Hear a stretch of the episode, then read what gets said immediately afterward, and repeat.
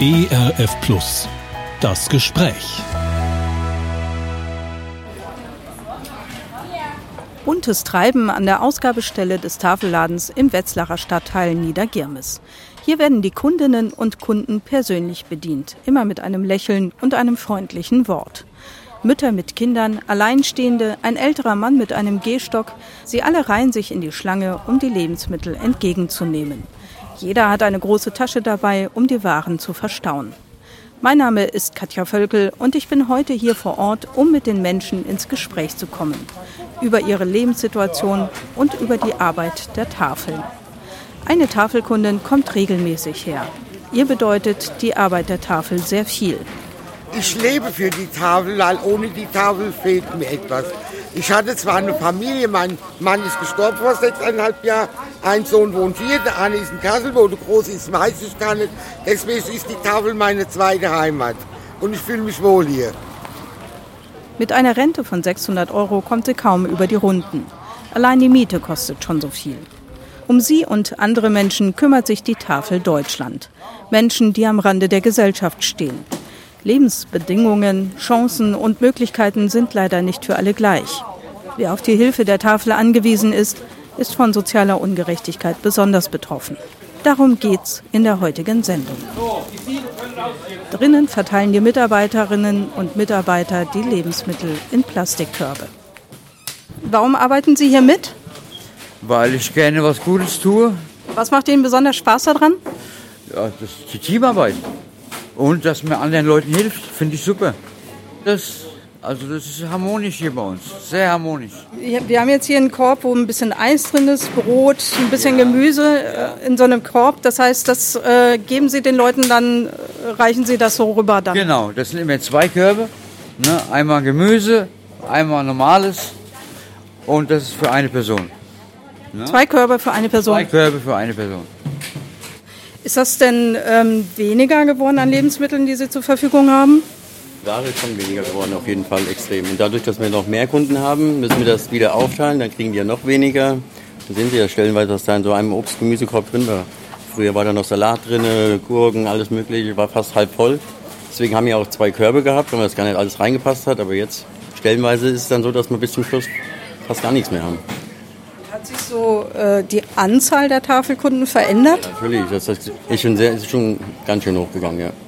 Auch durch die Ukraine jetzt halt eben, da haben wir sehr, sehr, sehr viele gekriegt jetzt. Und es steigt halt durch die erhöhten Preise, alles was da jetzt kommt, da, kommen, da wird noch einiges kommen. Ja. Deswegen sind wir auch bemüht, dass wir hier noch frei halten, dass die Leute noch kommen können, dass wir noch nicht dicht machen können, dass wir keine Aufnahmestopp haben, dass als noch Leute reinkommen. Das ist noch eigentlich unser Hauptziel, dass wir das hier nicht zumachen können, dass die Leute wenigstens noch herkommen, dass wir noch Platz für die haben. Ja. Aber irgendwann ist auch, gehen die Lebensmittel zu Ende und dann ist auch rum. Wenn ich jetzt hier mal so reingucke in so einen Korb, da ist eine große Möhre und zwei, na drei ganz klitzekleine, ein bisschen Weintrauben eine Packung, eine Paprika. Das ist aber jetzt ein Korb für eine Person. Und äh, das, wenn Sie jetzt hier sehen, das ist jetzt äh, für extra Sachen, Tiefkühl und äh, Joghurt und so weiter. Und der ist schon gefüllter, ja, sag ich mal. Da sind noch Tiefkühlsachen dabei. Also das wäre jetzt ein Paket hier, was eine Kunde kriegt mit einer Person für 2,50 Euro. Und ich denke, für 2,50 Euro ist das doch schon. Weil wie gesagt, wir sind ja, muss man auch mal wieder sagen, wir sind ja nicht da die Leute hier zu äh, ihren Lebensunterhalt dazu, sondern eigentlich nur eine Unterstützung. Ja. Und dafür ist es eigentlich schon. Und die Leute nehmen die Leute verstehen es zum Glück auch, also hier die Kunden. Also es ist nicht so, dass die jetzt hier, äh, es ist so wenig, sondern nein, die wissen auch, was die wirtschaftliche Lage ist und dass es auch Ukraine da und die Inflation und alles Mögliche da sind die froh, dass die meisten das überhaupt noch herkommen können, dass wir überhaupt noch aufnehmen. Ja. Fühlen die sich denn dann irgendwie ein bisschen benachteiligt, wenn jetzt die äh, Leute aus der Ukraine auch noch kommen und die das sozusagen teilen müssen? Hm, von den Kunden nein, auf gar keinen Fall. Gab es von vornherein gar keinen, keinen. Im Gegenteil, haben sie sich gegenseitig unterstützt. Wir haben Russland, deutsche Frauen, die, die übersetzt haben, eingesprungen sind und so weiter. Also von daher gibt es eigentlich alles gut noch.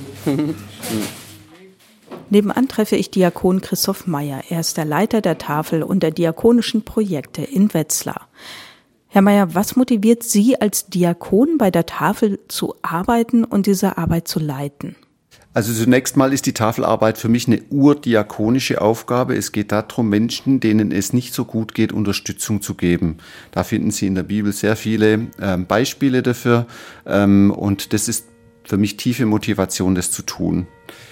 Ähm, genau. Das und es geht in zwei Richtungen bei uns. Ähm, das eine ist, ähm, Menschen, die eben wenig Geld haben, im Alltag zu unterstützen. Wir können die nicht versorgen, aber wir können sie unterstützen. Das sind die Tafelkundinnen und Tafelkunden, die jeden Tag oder zweimal die Woche in der Regel äh, einen Korb Lebensmittel abholen können oder auch zwei Körbe, je nach äh, Größe der Bedarfsgemeinschaft. Und die zweite Richtung, die mir ganz wichtig ist, ähm, in den Diakoniegesetzen ähm, der Kirchen steht, den Ursachen der Not nachzugehen. Und indem wir arbeitslose Menschen unterstützen, gehen wir den Ursachen der Not nach. Wir versuchen, diese Menschen dabei zu unterstützen, wieder in Arbeit zu kommen. Die zwei Aspekte motivieren mich zutiefst. Ich halte es für was sehr Sinnhaftes. Inwiefern sinnhaft? Also ähm, welche Rolle spielt es, dass Sie auch Diakon sind von Haus aus? Das ist meine Grundmotivation. Also Menschen zu helfen, ähm, das Potenzial, das in ihnen steckt, die Würde, die ihnen steckt, ähm, um es ähm, biblisch auszudrücken, äh, die Wert, das, den Wert, den Gott in sie hineingelegt haben, ähm, zu entfalten, das ist was zutiefst biblisches für mich. Und ähm, das zu tun in der Tafel, das ist für mich ganz hohe Motivation.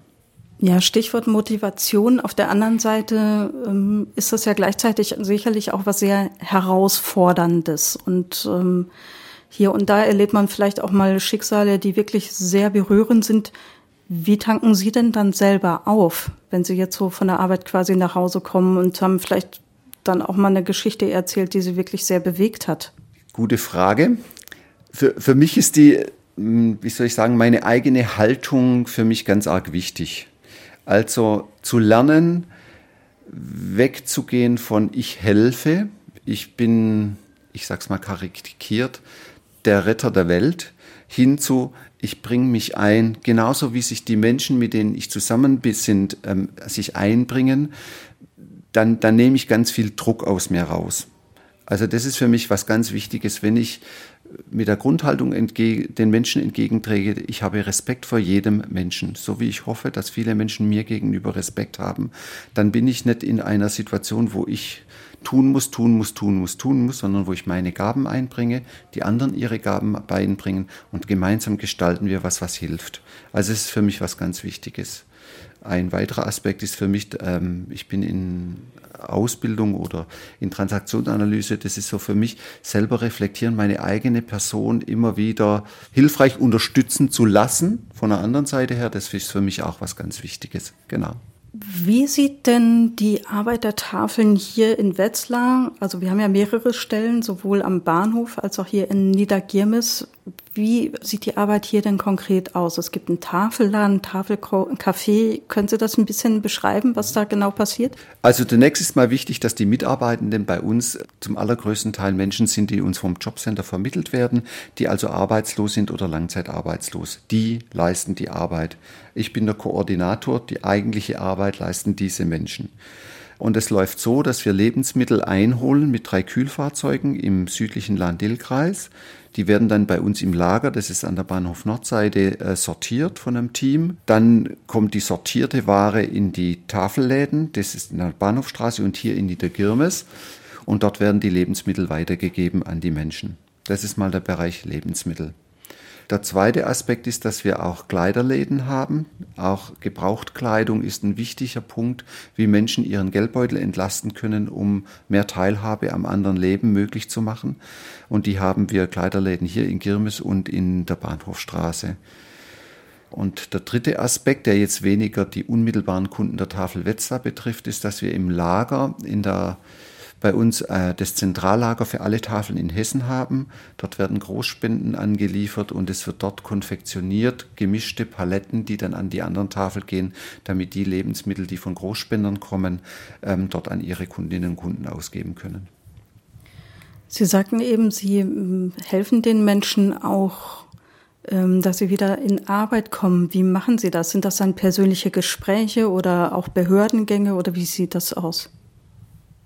Da komme ich nochmal auf die Grundhaltung, die ich versuche, bei uns in dem kleinen Betrieb, sage ich mal in Anführungszeichen, ähm, allen schmackhaft zu machen, sie dazu bringen, und da ist das Vorbild natürlich auch wichtig, eben mit jedem respektvoll umzugehen und äh, zuerst mal offen auf die Menschen zuzugehen, egal ob jemand alkoholkrank ist, ob jemand ähm, 20 Jahre arbeitslos war, das ist völlig wurscht. Es ist egal, wie jemand sein Leben gestaltet. Ich gehe respektvoll auf die Menschen zu und frage und versuche zu animieren, zu sagen, wohin willst du denn? Ähm, das passiert so, dass wir dann eben 40, zum Beispiel 40 Möglichkeiten für Arbeitsgelegenheiten haben. Das ist landläufig unter 1-Euro-Job bekannt.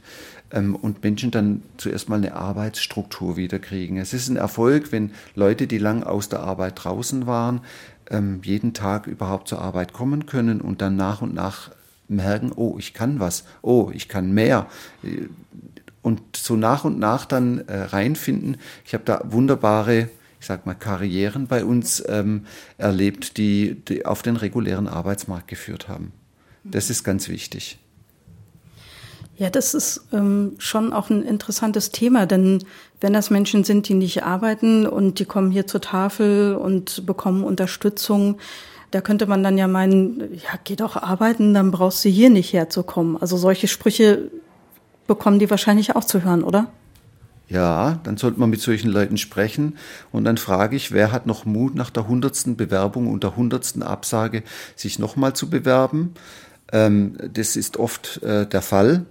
Ähm, es sind Menschen, die oft Einschränkungen haben, die krank sind, die ein Stück weit krank sind. Und unsere Gesellschaft ist nicht darauf eingerichtet, Menschen in der Art und Weise Arbeit zu geben, wie es ihren Möglichkeiten entspricht, sondern äh, es ist andersrum. Alles ist dafür, dafür ausgerichtet, dass Menschen eingepasst werden ins Wirtschaftssystem. Und wir, ich verstehe uns so als einen Zwischenbereich, wo wir versuchen, Menschen wieder so weit flott zu machen, dass sie in dieses von mir nicht gewünschte, aber eben nun mal so existierende System eher reinpassen. Und das gelingt häufig. Es gibt auch Menschen, die schaffen das nicht oder andersrum ausgedrückt, unsere Gesellschaft schafft es nicht, denen eine adäquate Arbeit, eine adäquate Beschäftigung zu geben. Da finde ich, da gibt es noch sehr viel Platz in unserer Gesellschaft. Und von daher, schafft doch, geh doch arbeiten. Als Schwabe kann ich sagen, ja, schaffe, schaffe, Häuslebauer. ähm, das, das funktioniert oft nicht, sondern es braucht eine Arbeit, die Menschen leisten können. Also ein, gepasst an das, was Menschen von ihrer Geschichte, von ihren Möglichkeiten, von ihrem Körper, von all dem, was, was ihre Rahmenbedingungen sind, was ihnen da möglich ist zu leisten. Okay, nur, nur zum Verständnis. Also zu Ihnen kommen Menschen, die häufig schon lange keine Arbeit mehr haben, beispielsweise aus gesundheitlichen Gründen oder vielleicht auch noch aus anderen Gründen. Kommen auch Rentner zu Ihnen oder hat sich auch der Kundenstamm geändert? Also nochmal so zusammengefasst, wer kommt sonst noch so zu Ihnen? Also das, was ich gerade gesagt habe, bezieht sich auf die Mitarbeitenden primär. Dort sind natürlich auch zum Beispiel noch alleinerziehende Mütter dabei. Ähm, denen versuchen wir auch was äh, anzubieten, dass wir sagen, okay, du kommst später, wenn du deine Kinder zur Kita gebracht hast oder sowas und gehst früher oder so. Also das ist diese Geschichte zu, als Tafelkundinnen, die Lebensmittel abholen, kommt ganz viele unterschiedliche Menschen. Also da kommen Rentnerinnen, Rentner, da kommen Menschen, die wenig, ähm, also im Niedriglohnsektor arbeiten und von daher unter Armut fallen. Da kommen Menschen, die Grundsicherung erhalten, weil sie eben eingeschränkt sind in ihrer, ähm, in ihren Möglichkeiten, also ähm, Grundsicherung wegen Krankheit zum Beispiel. Ähm, es kommen ganz wenig Studierende. Also im Prinzip alle, die bedürftig sind, schlagen bei der Tafel auf.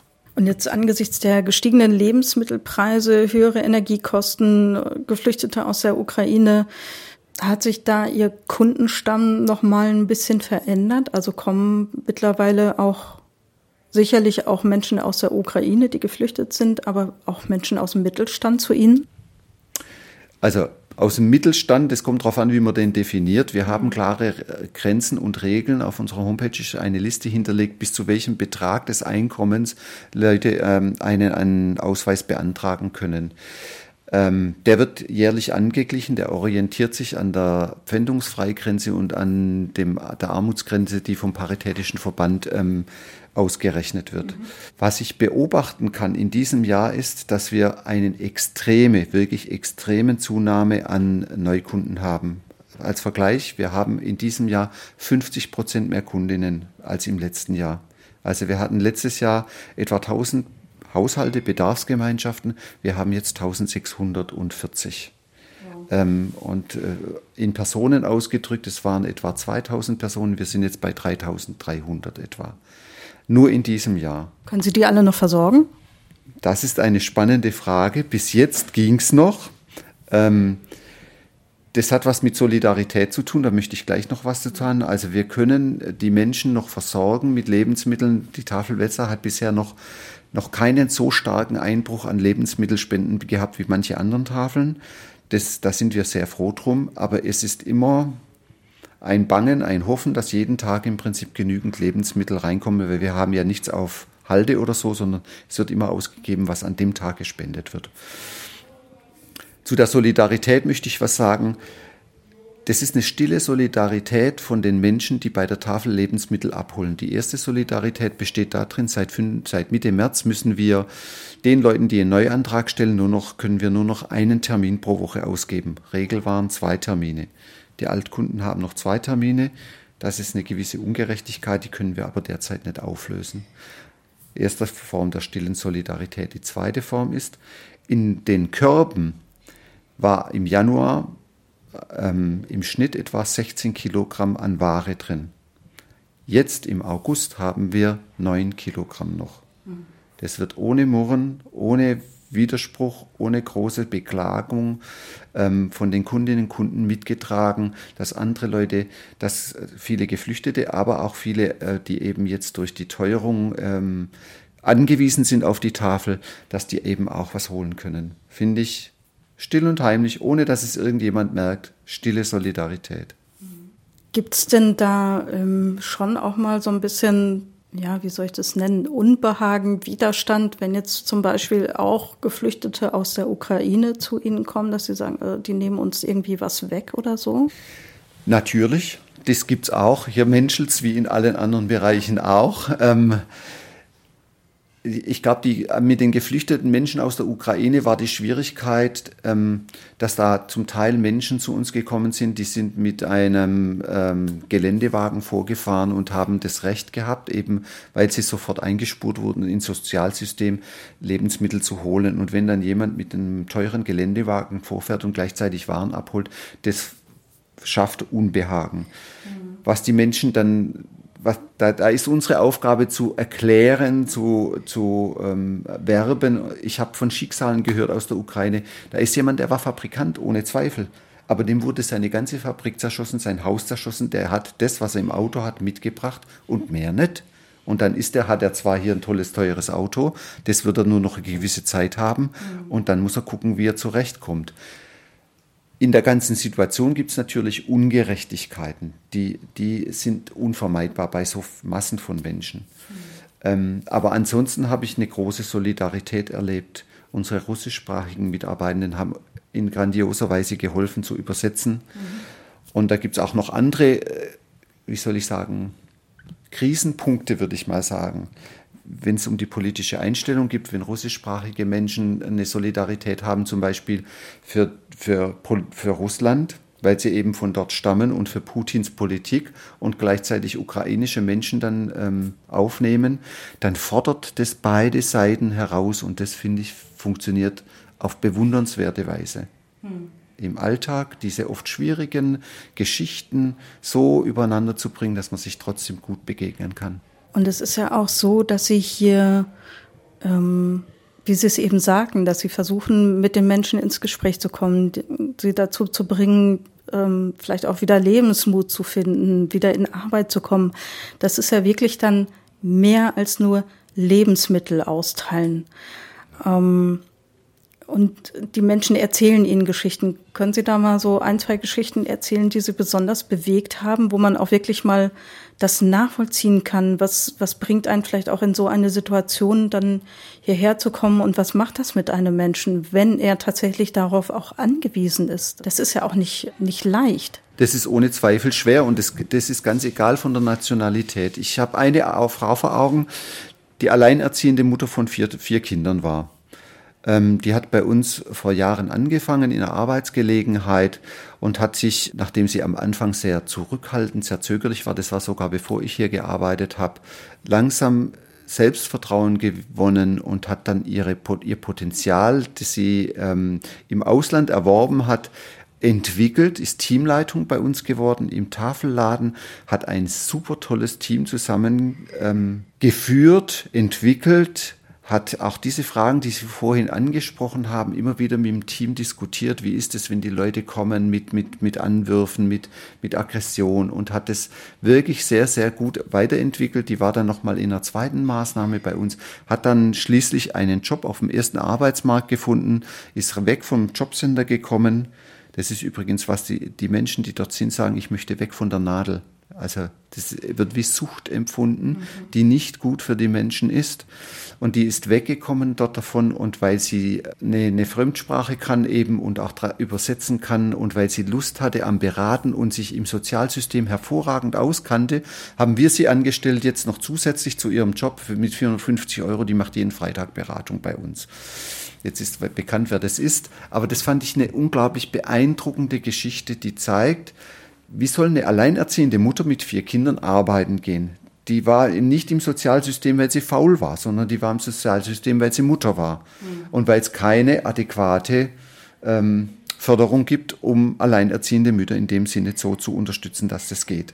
Und als sie dann in der Lage war, hat sie sich selber einen Job gesucht, mehrfach. Sie hat mehrere gehabt, bis es dann zu einer Festanstellung kam und unterstützt jetzt weiterhin die Menschen, die hier in Not sind. Finde ich wunderbar. Ich glaube, sie hat noch ein zweites Beispiel, ich kann noch eine oder? zweite Geschichte erzählen. Da war ein Mann in meinem Alter, der saß hier im Foyer und ähm, man hat gesehen, der will nichts.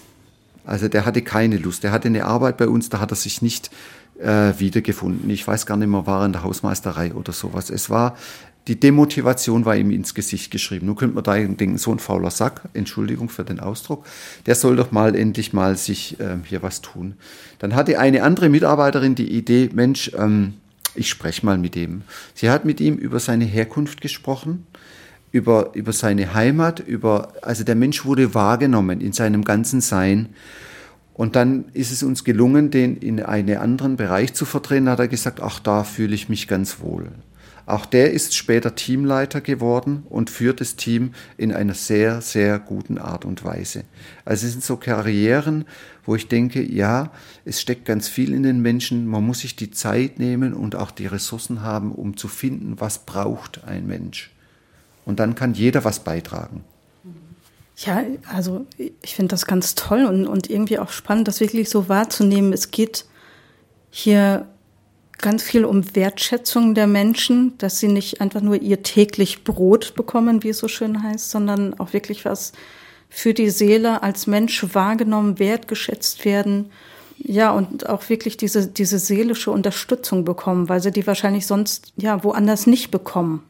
Also das, das hat schon was familiäres hier wirklich. Ja, und der biblische Bezug war, wäre, liebe deinen Nächsten wie dich selbst. Ich muss mich selbst wertschätzen, dann kann ich auch den anderen wertschätzen.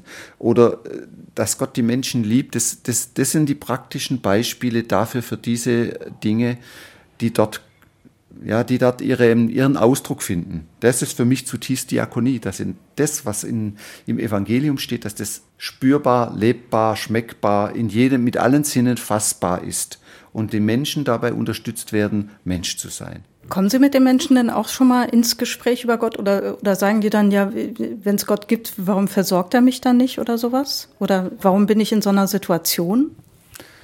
Ich muss jetzt kurz nachdenken. Also ich, ich glaube, so ein Gespräch hatte ich noch nie, ähm, dass jemand quasi Gott verantwortlich macht. Ich habe Gespräche, wo jemand ähm, sagt, ich habe ein relativ großes Gottvertrauen trotz allem. Das finde ich beeindruckend eher, zu sagen, er da oben wird es schon recht mit mir machen. Also ja, auch, auch da vielleicht, ich bin sehr beeindruckt von der Haltung, die mir häufig, nicht immer, aber häufig entgegenkommt von den Menschen. Und da kann auch ein Muslim kommen und sagen, der dann halt einen anderen Gottesbegriff hat, aber der das gleiche Vertrauen hat. Ähm, die sind häufig sehr zufriedene Menschen in gewisser Weise. Die sind nicht zufrieden mit ihrer Lebenssituation, mit ihrer finanziellen Situation, aber die sind nicht, wie soll ich sagen, es gibt so eine Wohlstandsunzufriedenheit, es muss immer mehr sein und die erlebe ich dort nicht so. Eben habe ich mit einigen Tafelkundinnen und Kunden gesprochen, die sehr regelmäßig kommen. Dabei ging es auch um die Gasumlage und ums Energiegeld. Und da sagten viele, wir finden das schon ungerecht, dass wir da so gar nicht berücksichtigt werden. Wobei wir zu diesem Zeitpunkt ja noch nichts über den Inhalt des dritten Entlastungspakets der Bundesregierung wissen. Ähm, wie nehmen Sie das denn wahr? Empfinden viele andere das auch als ungerecht und ist es vielleicht auch ungerecht? Also, dass Ungerechtigkeiten wahrgenommen werden, sehr individuell, das, das begegnet mir auch. Ein Beispiel, ähm, als die geflüchteten Menschen aus der Ukraine kamen, hatten die ähm, ein ähm, kostenloses Nahverkehrsticket. Das wurde als sehr ungerecht empfunden.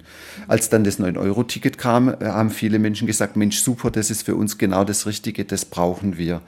Mhm. insofern das ist auch eine Dynamik von, es gibt eine gewisse Ungerechtigkeit, die dann auch wieder ähm, aufgehoben wird. Und da wird natürlich empfinden Menschen ähm, zum Beispiel diese ähm, Energiepauschale, die 300 Euro, die jetzt ausgezahlt werden sollen, als ungerecht, weil die eben nur den Menschen ausgezahlt wird, soweit ich das weiß, die im Prinzip in einer regulären Arbeit sind und steuerpflichtig äh, erfasst sind als politisch denkender Mensch sage ich dann, ja, ich kann das verstehen, dass äh, das derzeit in der Politik sehr schwierig ist, ähm, passgenaue und zielgenaue Instrumente zu entwickeln, die rechtssicher sind und bis in die letzte Detail dann durchdacht sind. Deshalb werbe ich eher für Barmherzigkeit mit der Politik, auch bei unseren Menschen und diskutiere da auch kontrovers mit denen am Mittagstisch zum Beispiel und sage, habt Geduld mit den Leuten, die müssen innerhalb kurzer Zeit wirklich sehr gute ähm, und sehr passende Dinge ähm, auf den Weg bringen, damit, damit möglichst viele Leute ähm, das kriegen, was sie brauchen. Also zum, als Beispiel diese äh, Energiepauschale braucht meiner Ansicht nach kein Mensch, der einen halbwegs normalen Verdienst hat. Also sagen wir, ab zweieinhalbtausend Euro netto braucht es kein Mensch. Der kann aus dem, was er hat, in der Regel das noch bezahlen. Wie das sich entwickelt, weiß ich nicht, aber derzeit ist es noch nicht notwendig. Insofern halte ich dieses Instrument nicht für so glücklich. Aber sie haben versucht, was zu tun. Und da in Diskussion zu gehen mit den Menschen, das ist mir auch sehr wichtig. Mhm. Deshalb bin ich eigentlich jeden Mittag beim Mittagstisch, den wir hier ja auch anbieten, und setze mich zu den Leuten und dann diskutieren wir über Gott und die Welt und über alles Mögliche. Hm? Mhm. Auch über solche Fragen. Ja, das ist ja auch wichtig. Das gehört ja auch dazu. Ja. Ähm, nun gibt es ja schon auch verschiedene Sozialverbände, unter anderem auch die Tafel, die da sehr konkrete Forderungen eben auch für Menschen, die eben zum Beispiel zur Tafel kommen, sein sollen.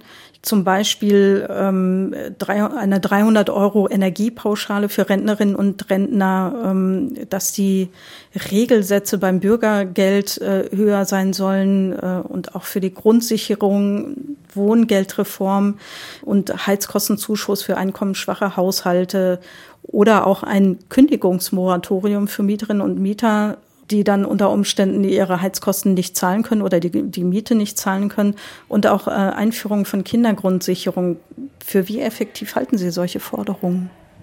Ich halte das für sehr wichtig. Ich bin sehr dankbar, dass wir den Bundesverband haben, der auf politischer Ebene ähm, diese grundsätzlichen Forderungen stellt, der auch äh, das ähm, in den Gremien diskutiert, was denn genau gemacht wird, sich abstimmt mit den anderen Wohlfahrtsverbänden. Also die Erfahrung ist ja, dass dann, wenn äh, die Wohlfahrtsverbände, die werden ja gehört zur Sozialgesetzgebung und dann Position äh, beziehen, dass das durchaus auch Eingang findet. Das halte ich für sehr wichtig.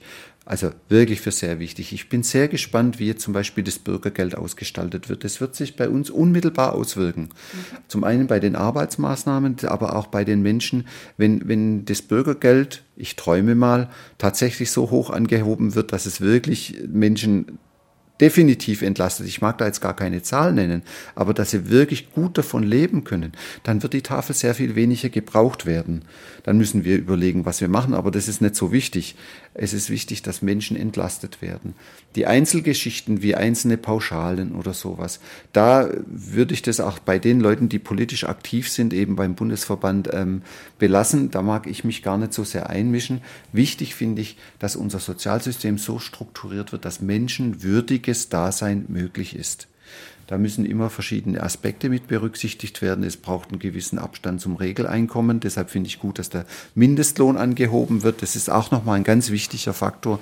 Ich bin sehr gespannt, was das für Auswirkungen bei uns hat. Hat übrigens auch für uns unmittelbare Auswirkungen. Manche Leute von uns sind in einer sogenannten Maßnahme nach SGB II, Paragraph 16i, wo sie ein reguläres Gehalt kriegen. Und da ist bisher der Stundensatz unter 12 Euro. Der ist zwar tariflich nach der Kirche im Rheinland, aber der wird dann ansteigen und die werden dann mehr Geld haben. Mhm. Und das wird sich auswirken.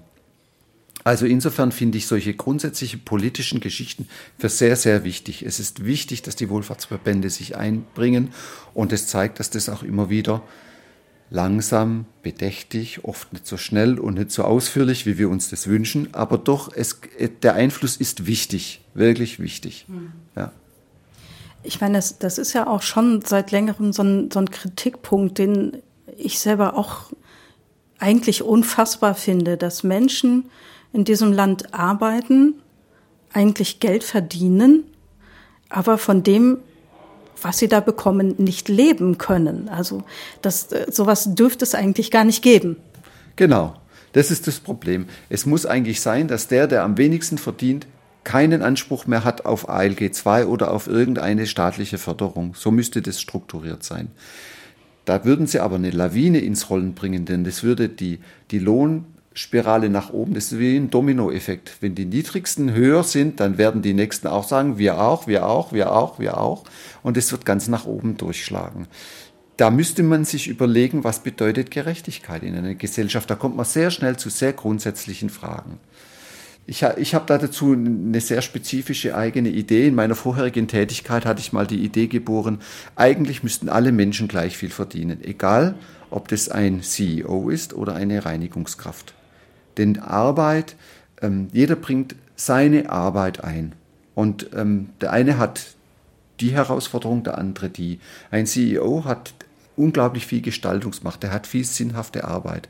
Eine Reinigungskraft muss jeden Tag den Körper unglaublich beanspruchen und ist sehr viel früher kaputt. Warum ist, wird das unter, unterschiedlich be, be, bezahlt?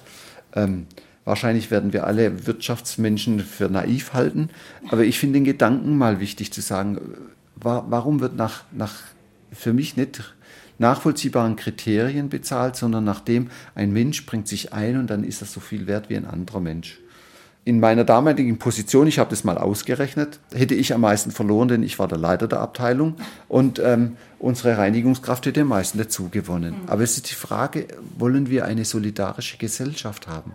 Wollen wir eine Gesellschaft haben, in der Mitmenschlichkeit und Miteinander leben das wesentliche Kriterium ist und nicht, ob ich ein Oberklasse-Auto vor der, Auto, vor der Türe stehen habe oder ob ich pro Person 100 Quadratmeter zur Verfügung habe zum Wohnen. Also was ist uns wichtig? Ja, ich kann dieses Gedankenexperiment gut nachvollziehen. Ich hätte es jetzt tatsächlich ähm, an einem Autokonzern festgemacht. Der Mensch, der äh, die Autos zusammenschraubt, bekommt einen Bruchteil von dem, was der Leiter dieses Autokonzerns hat.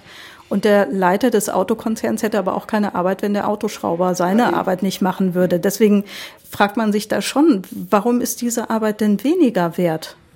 Genau. Das ist, das ist der Punkt. Und ich wollte nicht beim Autokonzern sein, denn das ist so leicht auf andere zu zeigen. Ich wollte das bei mir runterbrechen. Mhm. Und ich wollte auch ganz bewusst mich fragen, wäre ich persönlich bereit dazu? Mhm. Und das finde ich eine spannende Frage. Ich kann nicht sagen, wenn es wirklich möglich wäre, das umzusetzen, das geht tarifrechtlich und was weiß ich was nicht, ob ich denn dann den Mut hätte, tatsächlich zu sagen, das zu machen. Aber ich finde es wichtig, darüber nachzudenken und zu sagen, was ist uns wichtig?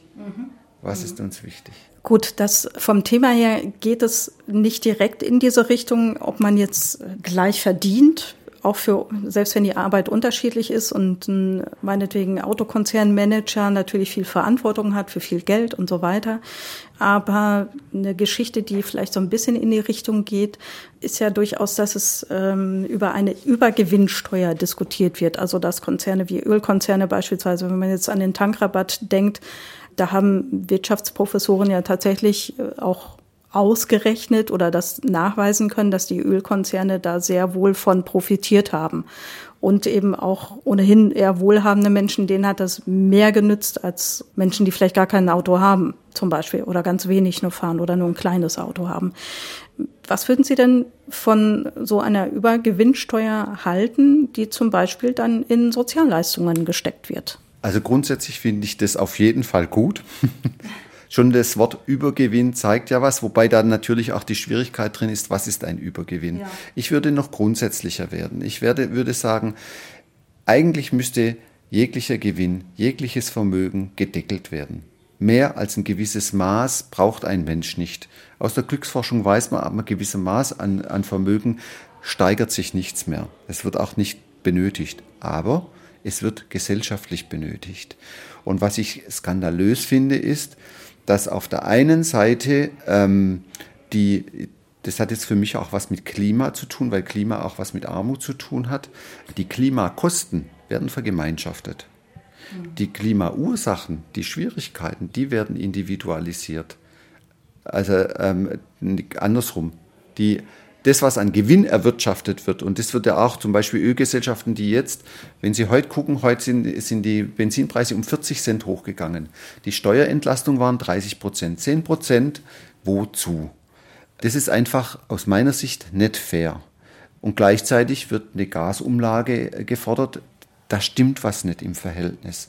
Und deshalb bin ich für solche, für, für, jede Maßnahme, die im Prinzip ab einem gewissen Betrag von, von Gewinn, von Vermögen das abgreift und das in, ich würde nicht mal sagen in Armut, sondern in Gesellschaft steckt. Also in Infrastruktur, in Wohnprojekte, in, in Klimaschutz, in was man alles braucht, damit Gesellschaft funktioniert, damit ein gutes Miteinander möglich ist. Da bin ich sofort dafür.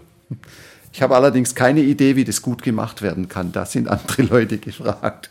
Ja, und in die gleiche Richtung geht ja dann auch, und das ist eben ein Prozess, den wir schon eine ganze Weile beobachten, den wir aber ob wir den auf diese Art und Weise, äh, sage ich mal, dem entgegensteuern können, dass die Schere zwischen Arm und Reich ja nun schon seit langer Zeit auch immer weiter auseinandergeht. Ob das eine Möglichkeit wäre, das zu verändern, das ist die Frage. Also, aber ähm, vielleicht mal eher eine Frage, die Sie auf jeden Fall beantworten können. Oder möchten Sie was dazu sagen? Ich, ich kann da was dazu sagen. Also ich bin Realist ich, ich kann, ich träume auf der einen Seite von solchen Visionen, aber ich bin Realist. Die Anhebung des Mindestlohns ist zum Beispiel ein wichtiger kleiner Schritt in diese Richtung. Und dass man da beständig dran bleibt und sagt, okay, das ist noch nicht alles die 12 Euro, sondern das muss noch weitergehen. Und wir müssen mehr Gerechtigkeit ins System bringen. Es ist ungerecht, dass ähm, Menschen, Sie haben vorhin die Menschen, die in der Automobilindustrie arbeiten, die aber, verdienen aber in der Regel mindestens ein Drittel bis was weiß ich wie viel mehr als Menschen, die zum Beispiel im sozialen Bereich mit Menschen arbeiten. Das muss meiner Ansicht nach angeklärt verglichen werden. Das geht nicht. Das geht nicht, dass das Materielles einen höheren Wert hat als menschliches. Und da kann man sehr wohl kleine Schritte in die Richtung gehen. Und ich, da bin ich ein Verfechter der kleinen Schritte, sagen. Jetzt ein Schritt, nächstes Jahr ein Schritt, übernächstes Jahr ein Schritt und dann entwickeln wir uns in die richtige Richtung. Insofern arm und reich, da lässt sich was machen, indem man diese Schere, die da zu beobachten ist, rückbaut, dass die wieder näher zusammenkommt. Das Ideal wird es nicht geben in der Welt. Aber das, das kennt sich hier aus Ihrem äh, Tafelalltag, nenne ich es jetzt mal, wahrscheinlich auch. Ne? Ganz konkrete Beispiele dazu. Das kann ich sehr persönlich sagen. Ich habe ein ganz normales Gehalt. Und ich könnte mir jetzt die Frage stellen, das sind lauter Menschen, die haben deutlich weniger Geld als ich. Und die stelle ich mir auch. Und die muss sich jeder Mensch stellen, wie stelle ich mich ethisch, moralisch dazu, dass ich mehr habe als andere, wenn ich zu denen gehöre, die mehr haben. Und umgekehrt muss sich jeder Mensch, der zur Tafel kommt, fragen, warum ist da der Tafelleiter, der hat ein ganz normales Einkommen und ich nicht. Dazu muss man sich stellen, muss in, in Diskussion gehen, muss fragen, wie kann ich das verändern? Und da muss ich persönlich auch greifbar sein. Da nützt es nichts, wenn ich auf andere verweise. Und da muss ich persönlich auch eine Position, eine ethisch-moralisch vertretbare Position haben. Da kann, muss man auch streiten miteinander, mhm. ohne Zweifel. Wie würden Sie Ihre Position denn definieren? Also in dem derzeitigen System, dass wir in Tarifen gebunden sind, halte ich das für vertretbar, dass ich ähm, so verdiene. Ähm, und ich versuche, meine Kraft dafür einzusetzen, dass andere Menschen innerhalb des Systems, das ich jetzt so schnell nicht verändern kann, Fuß fassen können. Das ist mein Beitrag, den ich leisten kann. Und ich weiß, dass da eine Differenz bleibt, ähm, die ich auch ein Stück weit aushalten muss, wo ich Nutznießer bin von dem, ähm, dass ich gut verdiene und andere wenig haben. Das kann man ja auch auf Länder dann beziehen und so. Aber das muss ich auch, ich glaube, die Bewusstheit da dafür, dass da eine Differenz ist und dass das eine Spannung ist, die nicht aufgelöst werden kann, die wäre schon mal hilfreich. Hm. Dann wäre die Motivation, wo können wir denn noch was verändern, größer. Hm. Was würden Sie denn sagen? Was, was müsste sich vielleicht in unserer Gesellschaft, in der Struktur oder auch in der Wirtschaft Jetzt nur, wenn wir mal so träumen dürfen, sage ich mal. Ob das realistisch ist oder nicht, ist eine andere Frage. Aber was, was müsste sich denn Ihrer Meinung nach ändern, damit das möglich ist und damit es vielleicht auch sozial gerechter zugeht in unserer Gesellschaft? Ich bin der Meinung, dass der kapitalistische Ansatz an der Stelle ein sehr schlechter Ansatz ist. Und zwar insofern, ähm, dass es immer um Wachstum geht, dass es immer um mehr geht, dass es immer um Gier geht. Ich weiß, dass auf der anderen Seite der innere Antrieb des Menschen nach mehr durchaus ein immens starker Motor ist. Aber nichtsdestotrotz glaube ich, dass, dass diese, wir haben das kultiviert in einer Art und Weise, die nicht mehr hilfreich ist für die Menschen. Und ich wünsche mir, dass das dass was anderes in den Fokus kommt. Das, was ich vorher gesagt habe, dass Gemeinwohl, Gemeinnützigkeit, Miteinander leben in Fokus kommt und weniger haben und, und sowas. Wie das genau gehen kann, es gibt viele kleine Projekte, ähm, die das versuchen vorzumachen in Wohnformen, in gemeinschaftsorientierten Wohnformen, in ähm, es gibt auch inzwischen Firmen, die zum Beispiel sich zu Genossenschaften, wo die, wo die Besitzer sagen, wir für, für, überführen das bewusst in Genossenschaften. Diese Firma gehört allen Mitarbeitenden. Das sind so für mich beispielhafte Dinge, die, die zeigen, es gibt eine Möglichkeit, in eine andere Richtung zu gehen, die weggeht von Aktiennotierten, die Shareholder Value oder wie die Begriffe alles heißen, wo es letztlich nur um, um, um Gewinnmaximierung, Gewinnmaximierung und nochmal Gewinnmaximierung geht, ähm, wo es dann eher in Soziales geht. Ein Hoffnungsschimmer ist, dass durchaus im, im Management, so habe ich das zumindest gelesen, diese, diese Gedanken Einzug halten, zwar immer unter dem Oberbegriff, wie können wir noch mehr Geld machen, aber doch trotzdem die Gedanken Einzug halten, wir müssen doch mehr auch in Richtung Gemeinwohl gehen. Es gibt sogar von einzelnen Firmen, ich glaube sogar BlackRoll als weltgrößter Investor, ähm, der hat dann äh, die Parole ausgegeben, jetzt muss mehr Grün investiert werden, mehr klimaorientiert. Das sind so Dinge, wenn das sich durchsetzen würde, bei den Leuten, dass äh, auch bei den, bei den großen Entscheidern in der Wirtschaft, dass das in Fokus kommt. Die Klimakrise halte ich für die existenzielle Frage der Menschheit. Mhm. Ähm, dann glaube ich, dass sich viel verändern würde. Mhm. Mir schwebt die ganze Zeit dieses Gleichnis von den ähm, Tagelöhnern im Weinberg vor Ohren. Auch wenn der Kontext letztendlich ein anderer ist, dass wir alle, ähm, egal wie lange wir schon mit Gott unterwegs sind, äh, in den Himmel kommen. So habe ich das theologisch bislang zwar immer gedeutet. Aber ähm, da geht ja ein äh, Weinbergchef, sage ich mal, durch die Stadt und alle paar Stunden engagiert er jemanden und am Ende bekommen alle den gleichen Lohn. Die, die am Anfang angefangen haben, finden das ungerecht. Aber das würde doch so ein bisschen in die Richtung gehen, oder?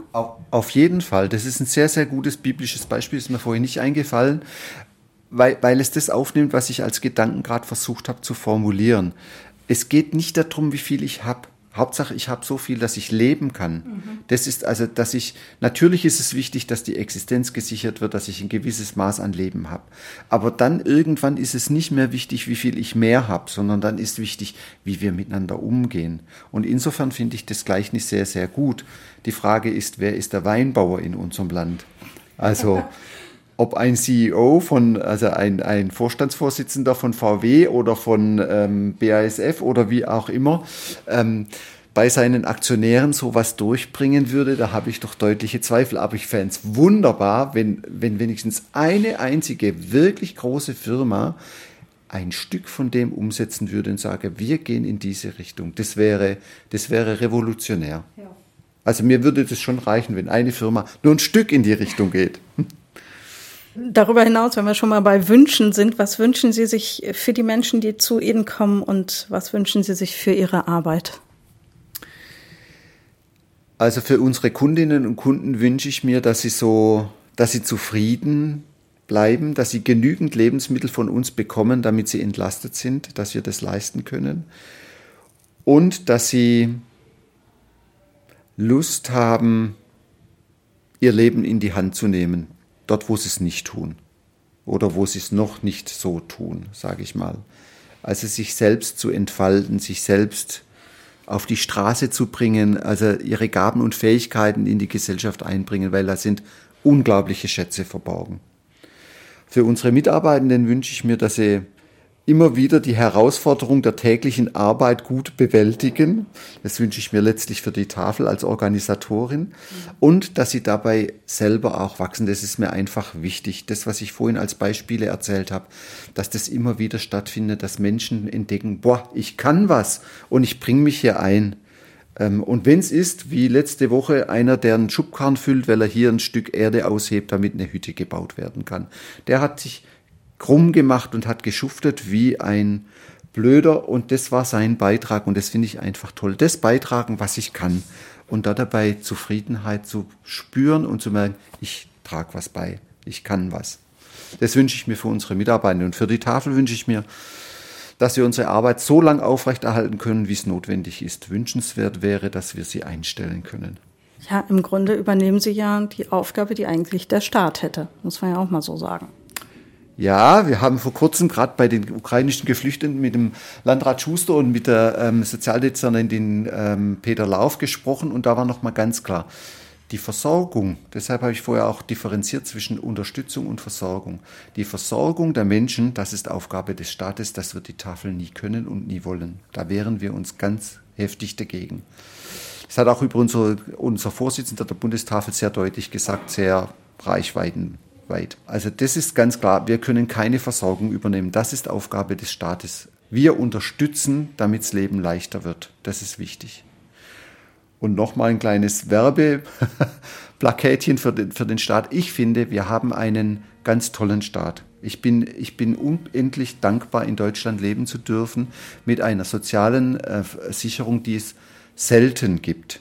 Selten gibt. Und nicht umsonst kommen viele Menschen zu uns und ich möchte, dass so viele Menschen wie möglich das auch nützen können und ihren Beitrag leisten können. Ich halte nicht viel von, von Gesprächen, die hängen sich in die soziale Hängematte. Ich erlebe das nicht so. Ich erlebe ganz viele Menschen, auch geflüchtete Menschen, die ihren Beitrag leisten wollen, die was beitragen wollen. Natürlich wollen sie hier bei uns, wo man davon sagt, dass es alles so viel leichter ist, in Klammer, was oft nicht stimmt, Nutznießer sein. Aber gleichzeitig wollen die was beitragen. Also das ist, ähm, und das finde ich ganz wichtig. Corona-Pandemie, steigende Lebensmittel- und Energiekosten. Wie wirkt sich das auf den Lebensalltag aus bei Menschen, die ohnehin schon kaum finanziell über die Runden kommen und eher am Rande der Gesellschaft stehen? Inwiefern erleben Sie soziale Ungerechtigkeit in unserem Land? Darüber sprachen wir sowohl mit Tafelkundinnen und Kunden als auch mit Mitarbeitenden und mit Diakonchef Christoph Meyer, dem Leiter der Tafel und der diakonischen Projekte in Wetzlar. Ganz herzlichen Dank für das Gespräch. Vielen Dank für das Interview. Ich habe sehr gerne Auskunft gegeben. Und äh, damit verabschieden wir uns. Danke fürs Zuhören. Tschüss und machen Sie es gut. Ihre Katja Völkel. Das Gespräch. Mehr auf erfplus.de oder im Digitalradio DAB+. Hören Sie ERF Plus. Gutes im Radio.